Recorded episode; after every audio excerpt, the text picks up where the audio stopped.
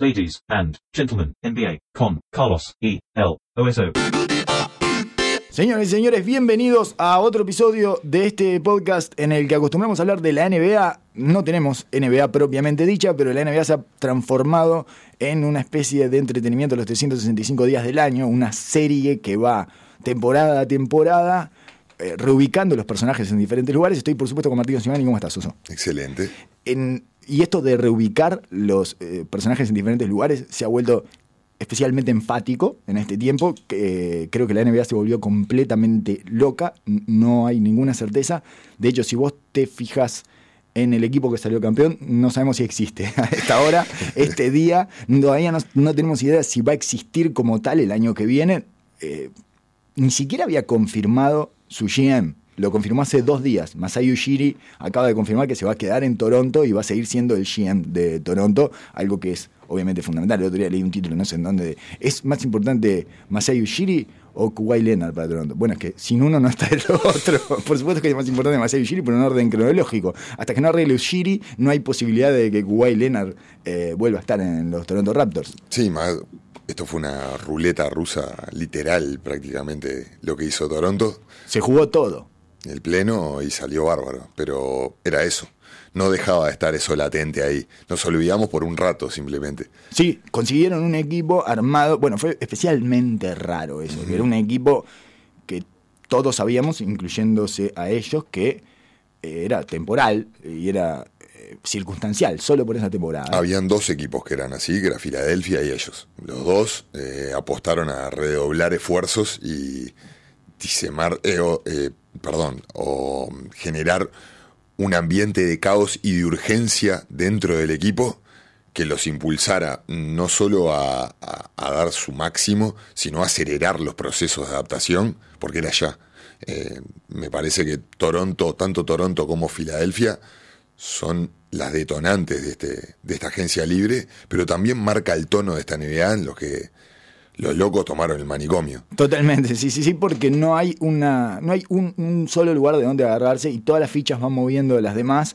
Entonces tenemos, además de eso, sumado a toda esta situación, tenemos que los Golden State Warriors, que eran una de las pocas certezas que teníamos en los últimos seis años, los últimos cinco años, no, vuel- no están el año que viene. Sea, tienen una temporada casi en blanco, porque tienen eh, dos de sus estrellas, si es que siguen siendo dos jugadores de ellos, porque también son agentes libres. El otro día estaba leyendo que a, el- cerca del 48% de los jugadores son agentes libres, o restringidos o eh, libres, eh, totalmente libres. Sí.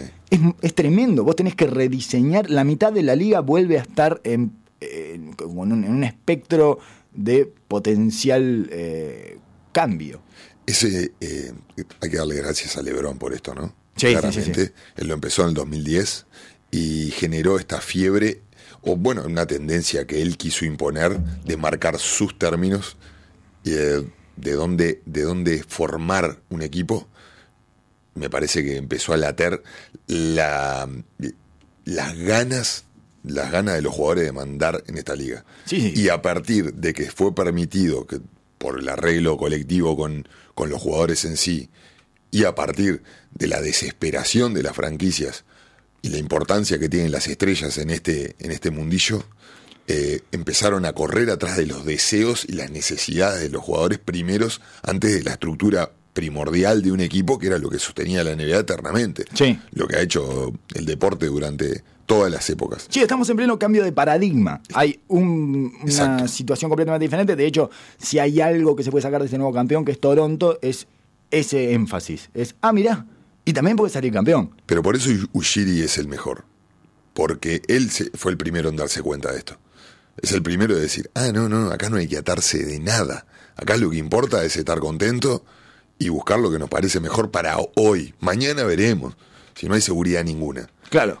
Entonces, me, me parece que no es solo hablar de esta agencia libre, sino está súper interesante ver cómo está cambiando toda la dinámica, la fiebre que se genera alrededor de toda esta incertidumbre, porque empieza a pasar no solo el gusto de esta, de esta estrella principal, digamos en este momento Kuwait, sino todo el mundo que abarca alrededor, porque Kuwait es la, es la frutilla de la torta, es la imagen hermosa de la victoria al final del camino. También tenemos a Boston, Bueno, claro, sí, y sí, el que- panorama oscuro que deja todo eso para el resto de la convivencia de un equipo cuando esa apuesta sale mal. Sí, que deshizo todo algo que se suponía que se venía cocinando a fuego lento y venía saliendo perfecto. Y mira cómo crecieron, y mira, están prontos, ahora no sé qué. Al final, eh, Kyrie Irving, por su personalidad y porque además quedó un poco condicionado por los antecedentes exitosos que habían tenido los eh, underdogs sin él, eh, digamos, ¿no? Lo que pasó en Boston fue que esa final de conferencia les hizo muy mal también. Es Les hizo muy mal, les hizo muy mal, murieron de éxito porque esperaban tener más oportunidades y las riendas del equipo porque ya habían demostrado que podían llegar a la final de la conferencia en un séptimo partido, casi llegan al final de la NBA, no sé cuánto, y en realidad se les recortó todo el margen de maniobra y de protagonismo a todos y no lo pudieron tolerar. Al final del día, lo importante es el núcleo que se forme en ese momento. Y para competir, adentro de la cancha, fuera de la cancha, Sí. me parece que esa parte de la cultura que tanto fue eh, trabajada, fomentada, eh, alimentada por las narrativas año tras año, se va apagando. Sí, a mí eh, eso, sí, sí, sí, sí, esa cosa. Bueno, San Antonio no ha hecho más que patinar y, y, de- y además de la historia feliz esa de Kuwait en Toronto un año, lo otro que estaba pasando es, ah, o sea, el, el que quedó en el lado oscuro de la luna, en ese caso es San Antonio, que se supone que es todo lo contrario, porque no pudo comunicarse con ese tipo que era diferente a su cultura, no logró...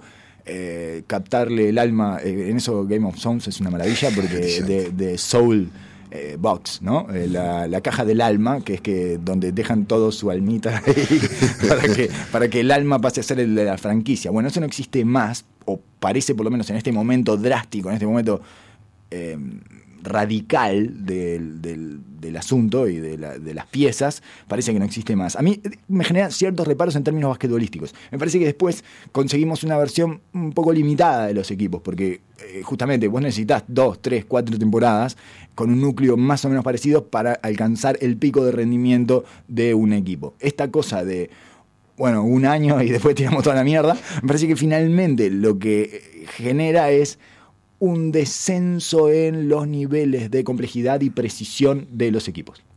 Pero capaz Sí. que estoy diciendo cosa, ¿eh? Muy probablemente suceda eh, en el día a día del juego. Eso. Eh, eso, está, eso está clarísimo. Me parece que estamos como todo en un cambio, una transformación drástica. Todo el tiempo la NBA está cambiando y está mutando hacia, hacia diferentes lugares con diferentes propósitos. Esto es básico. Son pilares de construcción de. Es como los fanáticos ya prácticamente no hinchan por los equipos, sino por las individualidades que van siguiendo jugadores de equipo a equipo. Lo mismo está pasando con, con- con- con la, sin- la integridad de un grupo. Eh, nadie se termina de casar con el compromiso grupal, e inclusive lo vemos ahora, que obviamente están todos tomando sus decisiones por negocio, por dinero, por lo que sea, pero no veo mucha gente, solo a Lillard hablando de algo grupal o de un contexto de equipo.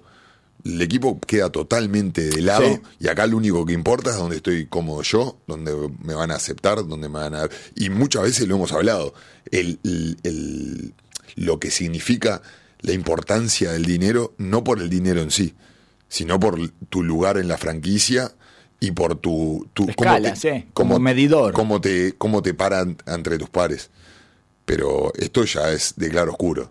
No, no, ya, es estam- ya estamos pasando una página de que no sé cómo se va cómo se va a resolver, pero me parece que el equipo que no esté acorde a esto y ajuste a los tiempos va a empezar a caer rápidamente. Esto lo que obliga a los equipos a tener una, como un espacio, un margen de maniobra lo más amplio posible, una flexibilidad, o sea, poder tirar dos, tres piezas, traer una, dos y acomodar rápido en el aire, en el vuelo.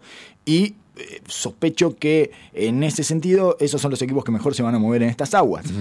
Después... Por eh, eso los contratos, los contratos cortos, dos años con salida, tres al, al- al- a lo máximo, y el cuarto o quinto año ya parece prácticamente tóxico, prácticamente una obligación de los equipos para poder tener el derecho a esos primeros años, porque parece que los últimos años de los contratos de no importa quién terminan siendo problemáticos. Exacto. Y lo vemos ahora con Chris Con sí. Ese es el, el ejemplo más claro de que ya un Supermax es nocivo, prácticamente que lo dan con, de- con desgano Sí, sí, sí. equipos. Sí, sí. No, lo dan sin querer darlo, solo para tener esa, eh, primera, ese primer gancho para tenerte esos primeros dos, tres años que son los que quieren.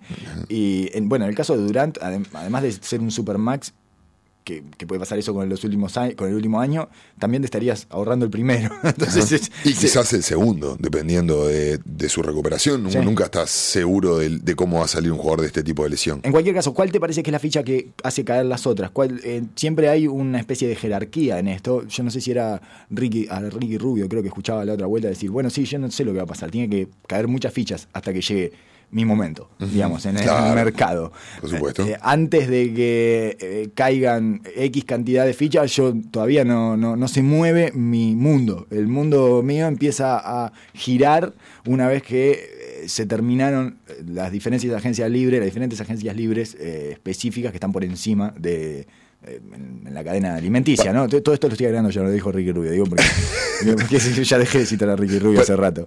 Para mí siempre... Ni bien me empecé a entreverar, era yo, ya, ya no era más Ricky Rubio, yo confío en que la gente se va a, a dar cuenta de eso. eh, cuando, cuando cae la primera ficha, como decís vos, todo empieza a suceder. Pero en este caso cayó la primera y la más importante en- desde mi punto de vista, que fue Anthony Davis. Para vos, Anthony Davis es la primera ficha, no es Kuwait. No, no es Kuwait. Kuwait parece, para mí, parece por importancia, por lo que hizo, por lo que generó. Pero Kuwait, a mi entender, siempre estuvo entre dos equipos. Que de- Toronto y los Clippers. Toronto y los Clippers. Eh, nunca vi de que, obviamente, no sabe, nadie sabe lo que hace Kuwait porque eh, ni él se lo debe comunicar a su, a su propio tío. Por eso es muy difícil, es muy difícil. El, el tío llama a los periodistas a preguntarles si saben algo de Claro, Kuwait. pe- pero no veo que los demás cu- que los demás equipos estés con la, estén con la expectativa Bien. de qué es lo que hace Kuwait para tomar sus propias decisiones. Perfecto. Como que ya lo tenían asumido de que o se quedaba en Toronto o iba a los Clippers. Entonces los puede haber afectado en uno de los lugares de los, de, de los salarios máximos de los Clippers. En Toronto creo que no varía mucho lo que va a hacer Toronto en sí, pero no a las contrataciones futuras que vaya a hacer. Y me parece que Anthony Davis movió el esquema y la geometría de varios equipos de la NBA y de los más importantes. Bien, entonces- Em- empezando a meter de lleno en la narrativa del próximo año a LeBron James. Los Lakers ya están. Tienen un equipo como para competir fuerte, necesitan capaz que una pieza Mm. No más. sé, veremos. Uno, bueno, si lo. Digamos que si le, le, consiguen una, guardi- una guarnición adecuada, le consiguen unos tiradores, etcétera, ese tipo de cosas, están en camino, un camino bastante claro como para llegar a ser un equipo importante. No me, Dejaron de no ser me- el- no me dan en ningún tipo de respaldo de que vayan a hacer las cosas bien, de acá para adelante. no, desde el punto de vista de la franquicia no, pero salieron de la categoría de chiste. Ah, por supuesto. Que eso es fundamental. O sea, hasta que, hasta que no te vayas de la categoría de chiste, no podés pasar a ser un equipo competitivo. Y en este caso consiguieron salir de, ese, de esa burbuja en la que estaban metidos, que era, bueno, son un chiste, un chiste, un chiste, un chiste. Me parece que igual de todas maneras la llegada de Anthony Davis responde mucho más a LeBron James que a los Lakers. Pero a esto que No, digamos- a no esto- es la ventaja, la supremacía esa de los Lakers eh, y esa, esa, esas reglas especiales que tienen ellos para llegar a jugadores y no sé qué. Me parece que no responde a eso, a esa vieja eh, jerarquía de la franquicia o por lo menos fama de franquicia de que nosotros podemos traer a cualquiera en cualquier momento. No, eso ya es cuestión de pasado, es otra- otro paradigma, pero sí es, es una realidad lo que es Los Ángeles, la realidad americana como ciudad, como posibilidades y, que, y como mercado, que eso lo lleva a tener una, posibili- una posibilidad de contratar o tener de repente pagar el luxury tax sin Ah, ningún sí. tipo de problema Sí, sí, sí. y las facilidades que te da eh, ese, esa manera, ese lugar. Digamos que todos estos años de lágrima deportiva de los Lakers seguían siendo un buen negocio. Sí, mm, sí. Los Lakers siendo ser. un buen negocio. Creo que no, No, sé- no sé si buen. no era una franquicia deficitaria.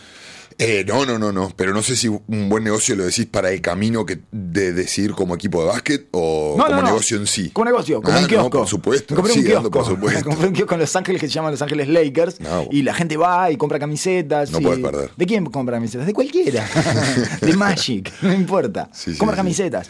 Entonces, me, me parece que en, en el sentido deportivo, esto responde claramente a LeBron James, no responde a la franquicia. Eh, Davis va Y- ahí porque está de- LeBron James y y, de- lo lleva LeBron James porque además es de él. De hecho, LeBron James no va por la franquicia.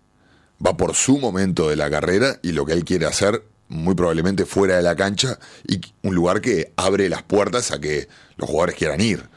Eh, me parece que eso es lo que él mira primero, no porque haya estado Magic, no porque haya estado Pelinka, Sí, no porque haya jugado Kobe, no por nada. Era un buen polo logístico, buen polo logístico para montar el final de su película. Exacto. Eh, me parece que lo de Anthony Davis es, es crucial.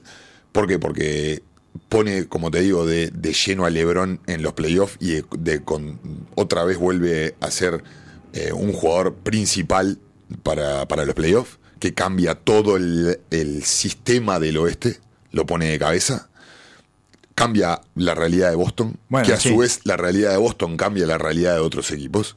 Porque si Anthony Davis hubiera ido para Boston, ya Kyrie yo creo que se quedaba, probablemente Al Horford se quede, y estas dos piezas moviéndose es Sí, muy sí. importante. Sí, sí, la, la no llegada de Davis a Boston eh, cambió definitivamente a Boston. Volviendo un poco, te quiero llevar un poco para los Lakers o tenés una tercera cosa que cambia. No, no, que digo, el- la, po- el- el- la potencia de los Lakers yo creo que también ha, ha jugado un rol en esta implosión mayor de Houston, que para mí se veían una vez que ven a, Golden State caerse de la, pe- de la supuesta pelea del año que viene, podían llegar a tener cierta importancia Aceleró muchas cosas, sí, y es cierto. acelera procesos. Sí, sí, sí, aceleró muchas cosas. Fue un catalizador la llegada de Anthony Davis a los Lakers.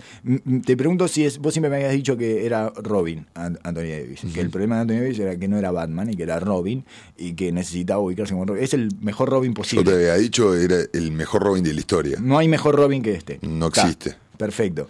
Eh, y le queda bien a LeBron más allá de que no la meta. Obviamente Fantástico. sí. Le queda fantástico. Le Fantástico. Queda bien. Yo eh, creo de que es ahí, ya está. Ahora mm, llenar, llenar de role players eh, de buen nivel. Sí. Me parece que poniendo una nueva superestrella al lado, estamos forzando la máquina a niveles ya eh, Innecesarios, sí. innecesarios, improductivos. Bien, perfecto. O sea que eh, los Lakers necesitan ahora guarnición.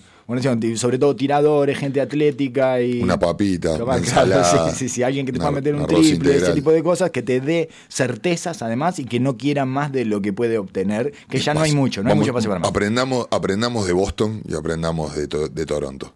Cuando las piezas caen en su lugar y cada uno está contento con su rol, es la versión más óptima de, de este deporte. Entonces, Boston, ¿qué te parece? ¿Que ofreció una miseria por Anthony Davis? ¿Otra vez quiso salir ganador de un trade? Porque Boston no, no, no solo quiere ganar dentro de la cancha, quiere ganar todos los trades.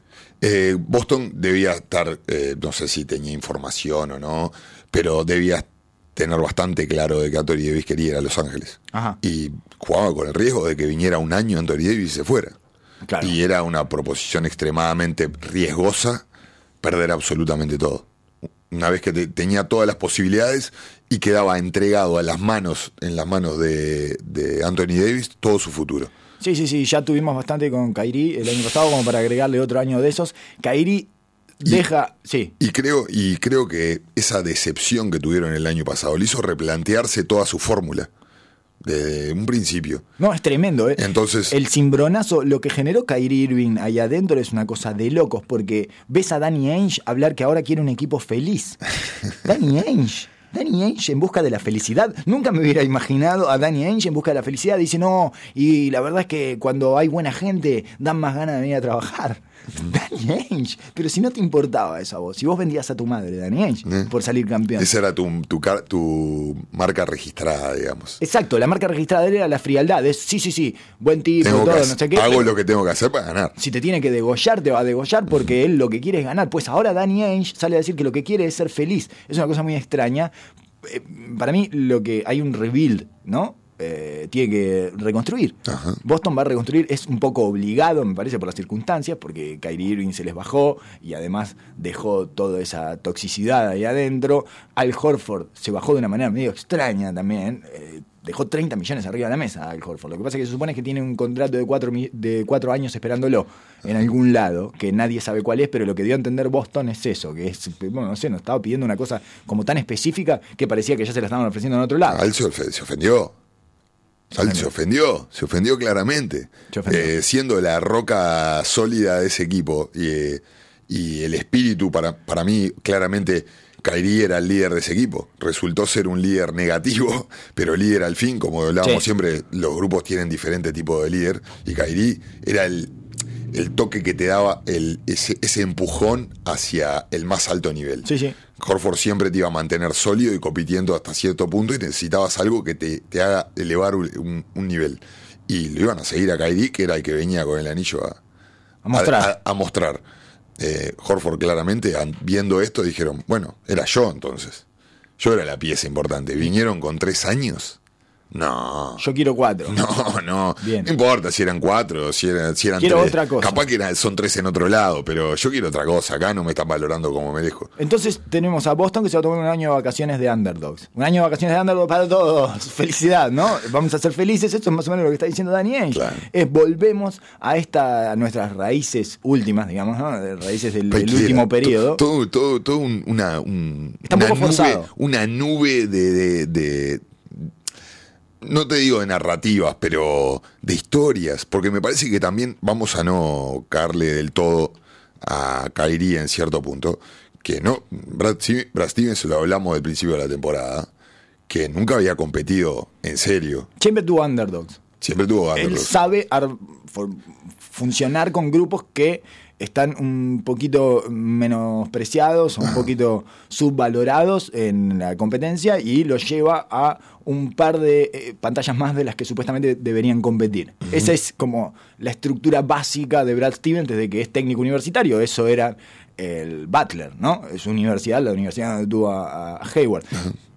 Ojo, me parece excelente entrenador Stevens, pero como un- todo está en un proceso de crecimiento. Nos Lógico. olvidamos, como de todo desde que llegó fue disparado en su, en su eh, en su crecimiento, nos olvidamos de que es un entrenador que tiene muy pocos años en la liga, que es joven de edad Sí. como entrenador, y claramente el problema de Boston que fue aceptación de roles. Sí, sí, sí. Esto, número uno, el, el indicado es Brad Stevens. Pero además él tenía a su hijo contrapeso ahí, además. Había más problemas. No, no solo tenía el problema de estar en una situación en la que no se encontraba lo suficientemente cómodo o natural, no era su situación habitual. eh, tenía que probarse otra ropa, siendo conduciendo un, un- un grupo que era como más favorito que underdog. Y además tenía esta, este, esta carga, este contrapeso que era Hayward, que es su hijo, es el tipo que él lo tuvo en la universidad y que ahora le estaba dando una cantidad de oportunidades mientras los otros pedían más oportunidades que no les llegaban. ¿no? Bueno, el ajuste, el ajuste lo hizo bastante temprano en la temporada, lo sentó al banco. Después vino el fixer y dijo Sí. que había que tirar para atrás a Jalen Brown y lo hizo otra vez. Em- habían empezado a tomar forma de equipo cuando eh, Hayward volvió a empezar a tomar ese ritmo y a tomar ese gustito de la segunda Sí. unidad. Pero cuando y hablábamos siempre de que Boston jugaba muy bien cuando faltaba uno. Sin importar quién. Sí, sí, sí, sí, sí. Sin importar Sí, quién. le sobraba a un jugador, sobre todo un alero. Y cuando volvieron todos, eh, pasó lo que, lo que el pensamiento mágico no nos dejaba ver, y era que no había lugar. Y a eso, a eso es lo que voy, lo que iba con, con los Lakers. Hay un punto en el cual los jugadores tienen que sentirse bien. Sí, tienen sí, que sí. dejar al líder liderar, tienen que dejar al picapiedra picar y, y dejar fluir un poco la maquinaria, pero con todos un poquito más suelto de, cu- de cuerpo. Sí, sin eso- estar tironeando todos por sus eh, lugares y por los roles y la jerarquía eh, interna del equipo, ¿no? Claro, y ahí lleva un poquito Brasil, lleva un poquito Ainge por juntar un poquito de más y ser un tanto ambicioso de más. Y me parece que estaba bien como para que aprendieran y siguieran un paso más, porque Boston estaba, no te voy a decir en la puerta, pero Sí. la estructura Sí. estaba armada. No- no hay- Era hacer un par de ajustes. No hay forma de llegar tan cerca. Ahora retroceden dos casilleros, reinician y vuelven a esa etapa en la que todos fueron mucho más felices y me parece que este es el discurso que está eh, tirando Danny Ainge. Y ya te digo, no sé cuánto hay de obligado a eso y cuánto hay de vamos a respirar un año, porque los últimos dos años fueron tremendamente estresantes y ninguno de nosotros se encontró lo suficientemente entero como para sobrellevarlos, ¿no? Puede ser, puede ser. No creo que haya querido que Horford se vaya. No, No la veo. Me parece que pegó ambicioso. Eh, a lo quiso sacar barato. Y sí, le, le tiene- le- eso es lo que hablábamos del miedo del Max, darle el Max a un tipo de 33 Sí. años, quizás se la veía oscura y no hay nada que le guste más a Ench que tener flexibilidad. Que no lo Me encanta, arrinconen. me encanta, me encanta. Y le gusta mucho acumular picks y assets. Que y no lo arrinconen, exactamente. tiene el síndrome de, ¿cómo se llama este hombre? De Diógenes.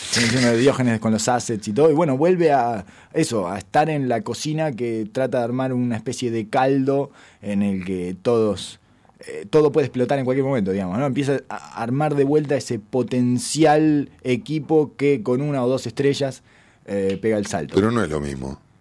No, no, no, no es igual vez a la primera cada vez. vez que tratamos de volver vez. el No, tiempo atrás, la realidad ya aprendimos que nos golpea y nos refriega por el piso. No, no, no es igual a la primera vez, definitivamente no es igual a la primera vez. Tenemos otra cosa que sí ya pasó y que es Conley a los Jazz. Es otra certeza que es una... Una belleza Es una gran noticia, es una gran noticia y es el tipo de jugador eh, de estrella al que pueden aspirar los Jazz. ¿Quién se va a ir a vivir a Salt Lake City? Viste que se equivocó además, dijo... eh, siempre les pasa eso en las primeras eh, aproximaciones, dijo Conley que estaba muy contento de ir a la ciudad de Utah. y que bueno, eh, vendría siendo un estado, eso se lo dijo Donovan Mitchell, le dijo, mira que Utah es un estado y acá hay una ciudad que se llama Salt Lake City, que es donde está el estadio y todo ese tipo de cosas. Y entonces es básicamente a lo que pueden aspirar, es a un tipo que les cambie la conformación y la fisonomía como equipo y les dé un tremendo salto de calidad sin que sea una superestrella de esta que anda todo el mercado peleándose por él. Pedíamos un creador, pedíamos un tipo que se acoplara a la cultura, entre comillas, de los jazz, de generosidad y trabajo en equipo, pero que tuviera la destreza como para hacerse cargo y poder salirse del libreto un poquito más. el talento para generarse sus tiros, para conseguir un poco más de pólvora y chispa en esa, en, en- en esa ofensiva que termina muerta porque no tienen para dónde disparar. Y un líder eh, positivo, pero influyente y suficientemente respetado como para poder parársele un poco a Donovan Donovan Mitchell, que se había apoderado un poquito, poquitito además de la ofensiva y de las responsabilidades. Para mí eh, recuperamos un equipo que es Utah, que ya estábamos podridos de verlo así, en esta cosa trancada que no iba a ningún lado, y recuperamos dos jugadores, porque recuperamos a Mike Conley, que no se lo podía ver en Memphis porque era una tristeza, y recuperamos a Donovan Mitchell, que no se lo podía ver porque era un necio que se estaba dando la cabeza contra todo, Consistentemente. que iba a lesionar gente. Sí, sí, estaba Eh, buscando, estaba buscando eh, claramente eh, probar si si, Sí. la- si, si, eh, si pertenecía. Sí, sí, sí, claro. Si podía sé ser ese macho decirlo. alfa que llevaba adelante una franquicia él y todo, etcétera, y si era ese, ese jugador eh, el número uno de la franquicia, y bueno, ta, tomate un descanso, capaz que respirá un poquito y vamos viendo. Sí, sí, no, sí. tenía El- que ser el- todo ya, además. El, el problema es que había una. Me parece que había un círculo vicioso ahí, que había una toxicidad interrelacionada entre lo que necesitaba el equipo y lo que él quería probarse a sí mismo y al mundo. Porque no, so- no solo Porque es el también en un momento de- en el equipo no había nada y se la dan a él. Sí, claro. Es, era el- bueno, lo que pasa es que él también el año pasado lo hizo funcionar de tal manera de que era el recurso natural a- al cual recurrir. Eh, también hablábamos de lo que, lo que fue Ricky Rubio, el- esa primavera que, que tuvo sobre el final del año, creo que también los confundió un poco y llevó a que, a que el funcionamiento del equipo pasara por ese lado. Ah. Pero me parece que... que Sí, Dono- tienen otro problema más ahí, que es que tienen una. Ellos creen que tienen una superestrella en un jugador defensivo, ¿no? un jugador defensivo alto. No, no, el- tiene un problema con Gobert ahí. Eh, En ¿Vos Utah, ves problemático? y porque lo que tienen a, lo que tiene a suceder en Utah es que ven superestrellas donde no las hay. Lo cual es lógico están porque. deseando tanto. Pues claro, lo cual es lógico porque nunca hay superestrellas en Utah. Claro. Desde Stockton y Malone no, no hubo más. Entonces, lo que hacen es obsesionarse positivamente con algunos de sus jugadores y ponerlos un escalón o dos arriba de lo que deberían estar. Y eso te hace perder un montón de perspectivas y le pone una exigencia que te termina siendo so- eh, termina siendo como eh, mm, como opresiva para esos jugadores, digamos, ¿no? Que eh, se recalientan, se sobreusan, ¿no? Eso es la, la sensación que me da a mí. Pero capaz que es toda una No, construcción. sí, eh, como, como en cuanto al juego, es tremendo lo que aporta Gobert. Tremendo. Porque del lado defensivo y la presencia, simplemente con sus caídas ofensivas, para mí puede desatar un montón de cosas. Le falta una pata. No es alguien que, se que genere un mundo alrededor de él. Para mí no deja de ser una superestrella. ¿eh? ¿Sí? No deja de ser una superestrella. Para mí no es una superestrella, Gobert. Ah, tam- Estamos estamos en desacuerdo ahí. Eh, Pero bueno, vos pero te- me encanta eso. Vos me fuiste a la encanta, me universidad encanta, en me Utah. encanta. Capaz que eso te está afectando. Quizá me está nublando igual que todo la- toda la gente de Utah, que veo superestrella donde no las hay. Exacto, exactamente. Puede ser. Eh, después tenemos, eh, además del Conley a los Jazz, que nos hace recuperar un equipo y dos jugadores, eh, te quiero meter rápidamente sobre el final en esta especie de eh, consigna programa que se llama ¿Quién no quiere ser millonario? Que es gente dejando millones en la mesa de una manera poco entendible o al menos poco creíble y necesito que me expliques algunas cosas, Oso, eh, si es que podés, ¿verdad? Porque ahí hay partes difícilmente... Dudas. Eh, sí, difícilmente explicable. Tengo eh, dos casos que a mí me rompieron los ojos. Que uno es Harrison Barnes, que rechazó 25 millones en la mano por un año, que era lo que le quedaba de contrato en los Sacramento Kings, era lo que quedaba de su contrato en Dallas, y sale a probar el mercado. O sea, se va a ir de California para no jugar en un equipo en el que se puede destacar y no tiene presión. Eh, No hay presión en Sacramento. Él se puede destacar, vive en California, se va a ir, pero mucho más importante que eso, se va a ir de esos 25 millones que tenía en la mano. 25 millones en la- de, de dólares en la mano y te vas. El famoso, el, el fam- la famosa historia de Nerlens Noel, ¿no? Que dejó pasar, dejó pasar un dineral pensando de que se venía el gran día, dejó pasar 70 millones eh, que le ofrecían y dijo, no, voy a, voy a probar agencia ¿En libre. Dallas fue? No, en, no, en Filadelfia. En Dallas terminó. claro, en jugaba en Filadelfia. Filadelfia, en Filadelfia. Sí, sí, sí, sí. Y, y bueno, terminó jugando por el mínimo durante dos o tres años. Eh, me parece que, creo que Harrison Marce es de Utah también, ¿no? Sí. Está, está viendo estrella donde no hay. Sí, sí, Puede sí, ser. sí. Sí, él mismo se está mirando al espejo y está viendo la estrella donde no hay. Me parece, me parece desde el punto de vista de la- del negocio en sí, por el dinero, no hay mejor, eh, no hay mejor análisis que el de la gente. Pero me parece que se está comprando un ticket a pasarla muy mal por los próximos años, porque donde sea que firme ese contrato máximo, va a ser apedreado al instante. Primero, meses de ansiedad. Ahora debe tener una ansiedad horrible de estar sin poder dormir, de estar en una situación en la que todo el tiempo, cada vez que ve el número de su agente, sufre, ese tipo de cosas, ¿no? Pero además, después, si se llega a concretar algo que no sé si se va a concretar, No está porque muy claro. no, no deja de ser Harrison Barnes, pasa a ser inmediatamente un jugador tóxico. Es, ah, mira, Harrison Barnes es de estos contratos tóxicos, no lo quiere nadie, no lo quiere nadie, y eso afecta a tu autoestima basquetbolística. Esa cosa, esa etiqueta que te pusiste vos, que es una carga de eh, jugador eh, que vale el máximo, empieza a afectar la forma en que te ven los demás y después se traslada directamente a tus condiciones basquetbolísticas. Es raro que ya Te no, deprime. no lo haya visto en Dallas, en el cual no lo hacía mal y igual no, no era apreciado. Eh, me parece que ya tiene dos o tres experiencias en las cuales se encuentra en ese lugar donde las expectativas están altas y no puede, No, está ese lugar para él, no le queda, no le sienta No, cómodo, no es claramente. él. Yo culpo a la gente. Claro, eh, tiene una gente que no es una persona de bien. no le está diciendo lo que le tiene que decir, que es Harrison, agarra estos 25, el año que viene vemos, porque además es que agarras estos 25 y después no agarras nunca más nada. Es agarrar estos 25, nos quedamos en Sacramento, California, pasa bien, hacer todo lo que quieras hacer y después el año que viene vemos qué surge en el mercado, pero cuál es además tu obligación y tu urgencia por salir a probarte a vos mismo en el mercado. ¿Por qué? eh, para agarrar el segundo contrato.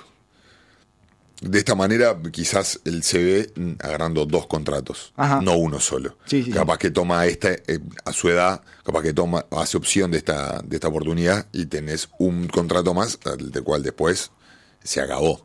Y esta sería una manera de encajar un segundo contrato No, al final de su carrera. no. Pero me parece que Pero si está el jugando primero fue cua- buenísimo. cuatro jugadas para adelante cuando apenas... Bueno, de hecho, esta temporada fue muy cuestionado y lo hablamos acá. Su llegada a Sacramento, si era productivo, si servía, si no servía. Ya estamos en tela de juicio de si es un jugador productivo. Si es y un vos estás Exacto. tratando de ganar el máximo. Est- Estamos todos locos, no, no, no tiene ningún sentido, me parece eso, pero además, insisto en una cosa muy estúpida y muy lineal, básica, rudimentaria. 25 millones arriba de la mesa por un año, Harrison. Eso es lo mejor de todo. No hay nada mejor que eso. No hay nada mejor que 25 millones arriba de la mesa. Y bueno, se lo había dicho Richard Jefferson, Ajá. que es una especie de. Él fue su mentor, su veterano mentor cuando fue rookie En en, Golden Golden, State, State. correcto. Que eso me explica mucho de las finales de que Cleveland le ganó a Por, Golden State. por qué lo sometió psicológicamente, no? Me explica muchísimo, Oso, pero muchísimo Muy me explica. Nunca había pensado en esa conexión Yo hasta que los vi juntos y Richard Jefferson, lo, eh, lo vi a Richard Jefferson tratándolo como si fuera un nenito, como si fuera el hermanito menor, viste que ellos siempre dicen My Little Brother y no sé cuánto. Correcto. Entonces le dijo, en, en un programa de televisión, le dijo, agarrá esos 25 millones, Harrison. Esos 25 millones son nuestros ya, agarralos, son tuyos, no, los, no vayas a soltar esos 25 millones. Pues no lo escuchó y sal- sale a probar la agencia libre. Bueno, veremos. Hay algo que le están pidiendo al agua en el Sacramento, eh, metabolitos de osadía y reflexiva, no sé qué es lo que tiene, pero Willie Colistein deja 6 millones sobre la mesa para salir a probar el mercado también. En este caso el problema no son los 6 millones que está dejando en la mesa, sino que es Willie Colistein el problema, ¿no? Digamos, el problema es que Willie no se está dando cuenta que su vida en la NBA pende de un hilo. O, o estoy tan equivocado yo. Eh, no creo que sea que sea tan grave el tema, pero nunca para agarrar ese nivel de dinero que pretende. Él quiere 15. Ah, 12, entre 12 y 15 que quiere. Y sale a probar. Pero aparte no es un momento de probar el mercado porque el mercado está loco. Y pueden pasar cosas muy buenas o cosas muy malas cuando el mercado está loco. sí, sí, sí. No, cre- creo que es el tipo, el tipo de grande que el- con el cual la NBA está enamorado, que es el grande atlético, dinámico, el famoso rim runner, y creo que está comiendo desde ahí, desde Pero esa tiene- narrativa. No tiene un ecosistema perfecto en Sacramento. ¿Por qué no aprovechás? ¿Por qué, está pasando en Sacramento? ¿Por qué se quieren ir, Oso? El ecosistema está bien adentro de la cancha. No deja de ser Sacramento. El eco- claro, el ecosistema está muy bien adentro de la cancha. Es lo que le favorece a Caulistein. Es, ¿por qué no tenés un año más acá y te afianzás y mostrás y el año que viene salimos a mostrar tus números y todo ese tipo de cosas y el, el impacto que tuviste en un equipo que capaz que pelea hasta el último momento por playoff, bla, bla, bla? Eh, No, por- eh, salís a buscar la nada misma. Willy, no pruebes el mercado, Willy. Yo si fuera la gente le diría, Willy, no, no, no, no, no, no hay que probar el mercado, Willy. ¿Querés probar la metanfetamina este verano? Probamos la metanfetamina, vamos a probar otras cosas. Vamos a probar otras cosas. Otro, tatuaje en la cara. Exacto. ¿Estás aburrido? Es- está aburrido, está aburrido. Es- probamos otras cosas, probamos metanfetamina, podemos probar sexo con animales, podemos probar una cantidad de cosas que vos quieras. Podemos probar eh, transfusiones de sangre eh, al aire libre, lo que quieras, Willy, pero no pruebes el mercado porque el mercado te va a devolver algo que a vos no te va a gustar además. Es, el, es muy tentador lo que pasa. Vos empezás a mirar eh, el espacio que tienen los equipos y es eh, embriagante. Sí, sí, sí, sí. Embriagante. Hay, eh, hay un 50% de los equipos que tienen espacio para un máximo o más. Bien, pero no es el universo de Willy Colistein. Y no, no, por supuesto, no estamos hablando, No. pero estamos hablando de los niveles de Sí, sí, dinero sí. con los cuales se están manejando. Y Entiendo. jugadores, jugadores que reciben el máximo son un porcentaje chico, pero la mayoría de- en este en esta NBA, yo me imagino lo que están viendo los agentes, es de que todos los equipos están en o, o sea, desarmándose y volviendo de cero. No quiere decir de que sea literal a ese, a ese punto, pero están reestructurando todo. Sí, lo que hablábamos al principio filosofía. es un reseteo Entonces, permanente, ven- año ven- a año hay un reseteo. Ven espacio en todos lados. Eh. Pocos equipos mantienen la consistencia y más para los role players. Ahora, si están buscando, si están buscando un lugar nuevo por, por, por- por tema basquetbolístico, me parece que le queda bárbaro ese lugar a, a Colistein. Exacto, basquetbolísticamente es inmejorable el lugar donde está. ¿Qué está esperando? Que lo llamen los Lakers y sea ese 5. Pero le van a ofrecer. Joel Magui. pero le van a ofrecer lo mismo. 4 millones le van a ofrecer. ¿Cuánto le van a ofrecer? 6, un mid-level. Sí. 6 millones le van a ofrecer lo mismo, pero va a estar en- con la luz de Los Ángeles en lugar Para de. mí se lleva a 10, pero no sé qué es lo que está pretendiendo tampoco. Para vos se lleva. Hablando con unos aires de grandeza que mm, la verdad generan temor. Willy Caulistein. Sí, sí, porque la gente está No. habla- hablando de, de que necesita un nuevo, un nuevo lugar. No, no, refresh, no solo por el tema de la plata. Fresh restart. Necesito un. ¿qué, qué-?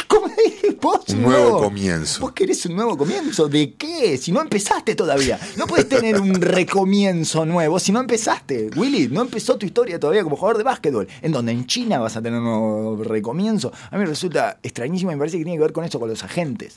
Que Probablemente. están todos sobreexcitados. Huelen sangre. También están sobreexcitados, claro, que era lo que decías vos. Es- es- se parece un poco a la fiebre que tuvimos, o no se parece nada, a la fiebre que tuvimos hace eh, cuatro temporadas, que se generó una cantidad de contratos tóxicos que después no sabían dónde meterlos. Ajá. Sí, eh, eso, eso era un tanto distinto porque era una un cambio de dinámica dentro de la estructura salarial. Sí. Esto es simplemente de que todos los equipos empezaron a ver esta tendencia lebronesca de me voy, me voy cuando yo quiero y empezaron a, a dejarse margen para negociar y para maniobrar Bien. ante una salida momentánea o un drama de estos puntuales que te implota al equipo. Lo que habíamos tenido en aquella fiebre era un salto del cap space, había subido mucho el límite Ajá. y entonces ante esa subida estrepitosa del límite, que era por la guita que habían dado por la televisión y que no quisieron hacer un soft landing, lo que empezó a pasar es que como los que quedaron en ese mismo verano eh, libres no eran eh, superestrellas, terminaron pagándole muchísima plata a gente que después no querías tener en tu equipo. No recuerdo uno que haya sido exitoso de esos contratos. No, quedó todo, todos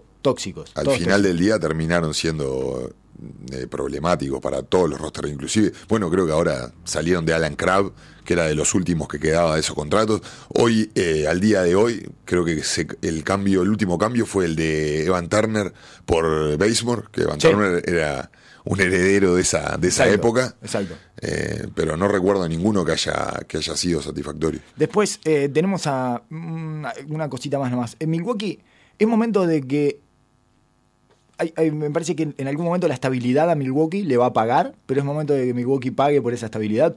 Eh, lo, lo planteo con ese estúpido juego de palabras. Sí, sí, sí, Porque en realidad eh, Milwaukee tiene tres jugadores. Tiene Brogdon, Brook López, eh, que es el most improved person de la temporada para nosotros. Es la persona que eh, más mejoró como tal, como individuo. Creció como individuo. Sí, Bueno. exactamente, se reinventó y eh, se adaptó a los tiempos sin poner un pero y se expuso ante la risotada del... Porque hay que tirar, yo el otro día estaba pensando, hay que tirar triple de 9 metros y no pegarla a nada, ¿eh? Midiendo 2.15.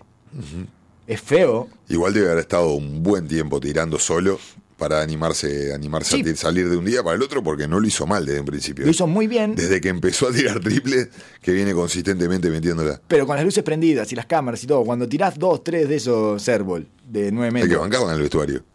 ¡Oh! Hay que volver. ¿eh? Y decía ahí, y entras a mirar el celular y no paran de llover los memes. Sí, sí, Eh, sí. Es difícil, es tremendamente difícil. Y toda la, el bullying que te hacen los jugadores de antes.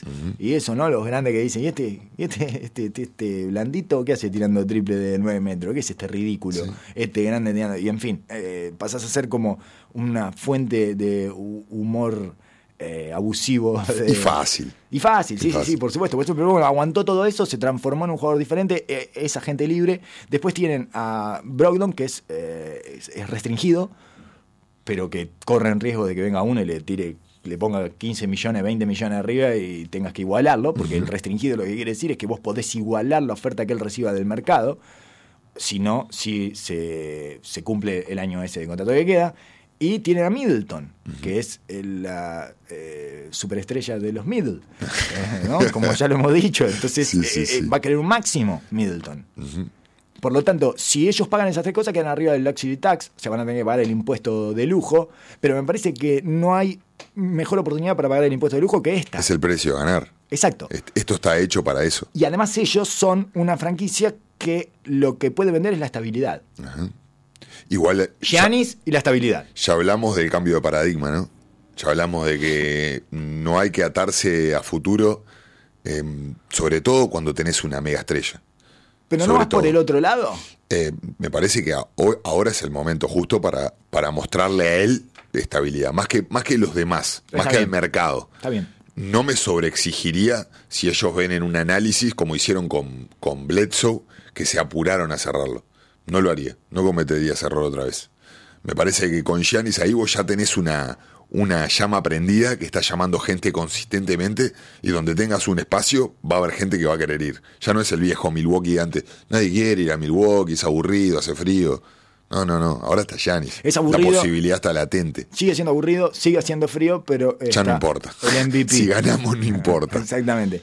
Me parece importante que ahora puedan cerrar para también mandar el mensaje de, bueno, si tenemos que ganar, hay que pagar y vamos a pagar. Exacto. Me parece bueno. Pero me parece que es como estamos hablando de este cambio de paradigma, es importante no atarse a pesos muertos de estos, de que te, te juegan, te, te pesan un campeonato. Sí. Sí, sí, pero estos tres le tenés que dar, le tenés que, le tenés que pagar. Los ¿no? tres me gustan, me parecen correctos y me parecen que van con él. Así que me parece muy bien que lo paguen. No me parece que si ellos eh, empiezan a, a juguetear con, eh, con, con vamos a hacer el equipo sólido y vamos a mostrarle que acá somos familia y no sé qué, me parece que ahí es donde pifian. Sí. Pero a mí me gusta eso de ir por el otro, por el otro lado. De ir a ser el, el anti, el contracultural, digamos, ¿no? Ah, bárbaro, me parece genial. A ¿No- Memphis no le te fue parece- bárbaro. ¿No te, parece, ¿No te parece correcto como narrativa? Eso también, o sea, como. Como narrativa me parece interna. perfecto. Interno. Interno me encanta, como Portland, por ejemplo. Me encanta. Eh, lo apoyo 100% de la parte humana y la parte grupal eh, para potenciar al- a todas las piezas. Llega un punto de que cuando tengas a Gianni, Gianni va a querer ganar. Sí, sí, sí. No va a querer quedarse en el medio. Hay urgencia desde que tenés a ese monstruo que se lo viene devorando todo y que ya ha tocado todos los picos de eh, rendimiento y devolución, retribución personal. Una vez que gana el MVP, es solo ganar. Está perfecto de que ahora ellos demostraron de que están para pelear todo, pero le falta un poquito. Sí. ¿No? Sí, sí, sí. Se encontraron con un, con un techo ahí. Eh, me parece que tenés que seguir apostando una base estructura y seguir golpeando la puerta. Ya empezó a correr el reloj de que hay que ganar con Giannis. Sí, sí. Así que hay que empezar a adaptarse a eso. Me parece que con este equipo es un equipo bárbaro, que van a seguir peleando arriba. No sé si es el equipo, no sé si está completamente conformado como para estar seguro que para no. candidato. Seguro que no, pero me parece que lo primero para mostrar eh, es El- eh, como primer paso me parece estabilidad, da, sí, sí, sí, confiamos en esto, ah, y después vamos viendo qué perfecto. Piensas. No, no daría el siguiente paso que dio Lillard de por favor no me toquen nada, de que No, no, estos, no. estos son mis hermanos No, no. y ahí ya estamos en problema. Tengo otra pregunta para hacerte. Si en esta etapa en la que, por ejemplo, se habla que Kairi eh, podría ir a los Nets y no sé cuánto, pero que no se sabe si los Nets lo quieren como única estrella y toda esa parte que si no viene con Durant no sirve y todo eso. Por supuesto que no sirve al lado de eh, D'Angelo Russell, ¿no? Eh, Basquetbolísticamente. Es uno o el otro. Claro. Eso, eso es Eso es la base de todo. no se discute eso, ¿da? Eso es un axioma, es o D'Angelo Russell o Kyrie Irving. Me parece que tampoco hay una discusión ahí, ¿no? No, no. Entre uno y No otro. creo que Brooklyn no se, lo, no, se lo, no se lo está planteando tampoco. Se está planteando el hecho de si es el único cambio que van, que van a tener que hacer. Está, pero sí, exacto. Bueno, muy bien. Entonces es, es Kyrie. Eh, de- no es, Es Kyrie por Russell. Ahora, si es Kyrie solo. Es eh, insuficiente. no- es insuficiente y ¿qué estamos haciendo? totalmente, pero igual. Es Kyrie, tenés la chance de. No estamos en ese momento en que otra vez nos olvidamos que Kyrie es mucho eh, menos eh, productivo afuera de la cancha de lo que es adentro de la cancha. Es vamos a darle la pelota al hombre y vamos a ver qué pasa de vuelta, porque en realidad eh, él entra y domina después. Por Lo que pasa es que estamos, nos quedamos con toda esa parte de Irving que es que, que tiene el, el- el problema este del, del tierraplanista de la cabeza. Este, este problema que tiene, que es un tierraplanista de la cabeza y que nadie lo entiende y que parece que empiezan a salir las historias. Además, parece que un día Bueno. llegó, llegó y le dijo a Brad Stevens, le dijo, ¿para vos qué es eh, el government? y se fue. Ese tipo de cosas. ¿no? Llega, no, no te hablan una semana y a la semana te hace esa pregunta. Y entonces, eh, bueno, genera una incomodidad humana ahí, Kyrie Irving, en la que no muchos están dispuestos a ingresar, pero después es tanto lo que te da en la cancha. Y me parece que estamos de nuevo obviando la parte de lo bueno que es. No quieren, los equipos ya tienen, me parece que tienen miedo de quedarse atado a su liderazgo. Pero nadie lo duda, me parece como. Porque el- del primer momento cuando apareció que quería ir, lo agarraron con las dos manos. Bien. Eh, me parece que no hay duda de su talento y las posibilidades que te puede dar. Deben tener pavor de desarmar esta familia que construyeron. Claro. De salir de la historia feliz. de y, y por otro lado sería insólito que Kyrie Irving siga arruinando historias felices, franquicia por franquicia. Cada vez que tenemos una historia feliz viene Kyrie Irving y la es destruye. precioso, es precioso. Es para Game of Thrones seguro. Es hermoso, claro, sí, sí, ese ser oscuro que viene a, a decirle a todos esos Con la máscara esa que se ponía en Cleveland. A- exacto, a todos esos eh, eh, jugadores que tuvieron un sobre rendimiento, eh, evidenciar que no son más de lo que creyeron que eran, que son menos de lo que creyeron que eran. En realidad es una hermosa función eh, en este mundo. Aparte es increíble cómo después todo esto se va retroalimentando, porque vos ves a historias como las de Brooklyn y ves a los dueños automáticamente ir, darse vuelta y vender a todo el equipo para traer a dos jugadores nuevos Claro. que supuestamente son mejores y que te van a... Entonces todo esto se va retroalimentando de que acá no importa nada. Al final no. Acá te voy a agarrar la mía. Sí, claro. Entonces digo, me, me parece que es entendible por el otro lado también. Es- es- por, eso, por eso te digo que es un poco problemática la dinámica en la que me parece que se ha envuelto en este espanto. momento de la NBA porque es porque no hay eh, no hay posibilidades de hacer crecer cosas, de hacer crecer equipos, de hacer entonces eh, cuando vos tenés un año donde más o menos están en una en un ecosistema que funciona y que empiezan a hacer qué, ya rápidamente lo desarmás para ir a buscar otra cosa. Recordemos que Toronto, si bien todos estamos ha- haciendo foco en el último año, Toronto no paró de probar el otro camino. Nunca, o sea, fue impresionante. Fueron cuatro, cinco, seis temporadas donde no, no paraba de insistir con el camino de la construcción ladrillo a ladrillo. No sé. Lo que pasa es que vino un tipo eh, cu- como Kawhi Leonard que, bueno, vale la pena tirar todo por la borda. El problema es cuando los equipos se empiezan a tirar todo por la borda por nada. Ajá. No, pero... ¿Kairi sigue valiendo la pena para vos? Sí, o sea, vale. ¿sigue valiendo la pena tirar esta historia feliz para llevar a Kyrie Irving? Eh, lo, lo- lo dudaría mucho. Lo- lo dudaría mucho desde el punto de vista de que, ¿qué vas a hacer con Kyrie Irving solo en Brooklyn? ¿Qué es lo que vas a generar? ¿Qué, es lo- qué es lo que te va a dar? ¿Por qué lo vas a buscar? Para, que- mí, yo lo, yo lo llevaría ahora como... eh, para- Carnada, para, otro más. Mm, puede ser, sí. No, yo te digo en cuanto a juego. Ah. Yo lo veo como, como lo vieron en, en Boston o como lo vieron, eh, o como, lo, como estaba en Cleveland, que sería eh, el closer, ¿no? Sí, sí. Es el jugador que te destranca cuando la cosa está trancada, pero no gen- generador o base pilar de estructura. Bien. No, no, no lo buscaría de esa manera. Desde mi punto de vista, eh, lo estás poniendo en una situación en la cual le queda incómoda y le queda incómoda a todo el resto del equipo. Ahora, si lo vas a buscar dentro de una situación, si vos estás seguro de que viene Kuwait, que viene Durant, que viene. Sí, sí, bueno, es entendible. Pero de esta manera, O sea yen- que- yen- siendo el primer jugador que voy a buscar de, de- de pilar de equipo, no, me parece. Está. Sí, sí, yo lo sé, yo sigo apostando a un tipo como Irving. Sí. Sí, sí, sí. Después veo. Para que lidere tu equipo. Sí. Ah. Sí, sí, sí. No, no eh, por el, el fin de los tiempos, pero sí. eh, digamos, lo quiero en mi equipo, después veo cómo reacomodo las piezas. Después veo si lo ideal es traerle otro. Pero no me voy a quedar con D'Angelo Russell eh, pudiendo No. haber tenido a Kyrie Irving. No, no, está bien, está bien. Yo no te hablaba puntualmente No, de esto, no, no, de, este de esto de. Brooklyn. Es en te digo la, la Sí. estructura de un equipo. Eh, si vos decís, bueno, traigo a Kairi para que me traiga a Durán, lo entiendo perfectamente. No sé si, es, si tiene esa fuerza. No sé si es así. Vos decís que si Kairi com- se comprometía a ir a Boston, Anthony Davis quería ir a Boston antes que ir a los Lakers. No, no, no, era al revés. Era si Ah. Anthony Davis iba a Boston, creo que Ok. Kyrie le daban ganas de ir. sí. ok, ok. Sí, sí, bueno. me parece que sí. A eso me refiero. No creo que tenga la fuerza eh, como para traer No. jugadores mega estrella de esa manera. No, pero mejoró mi equipo. Es un equipo que se mete en playoff, seguro. Yo estoy convencido de que los mete en playoff de vuelta y Ah, los puede hace ser, sí. pelear mucho más alto de lo que podían. Y bueno, voy armando a partir de lo que me dé Seguro, sí. eh, con Kairi.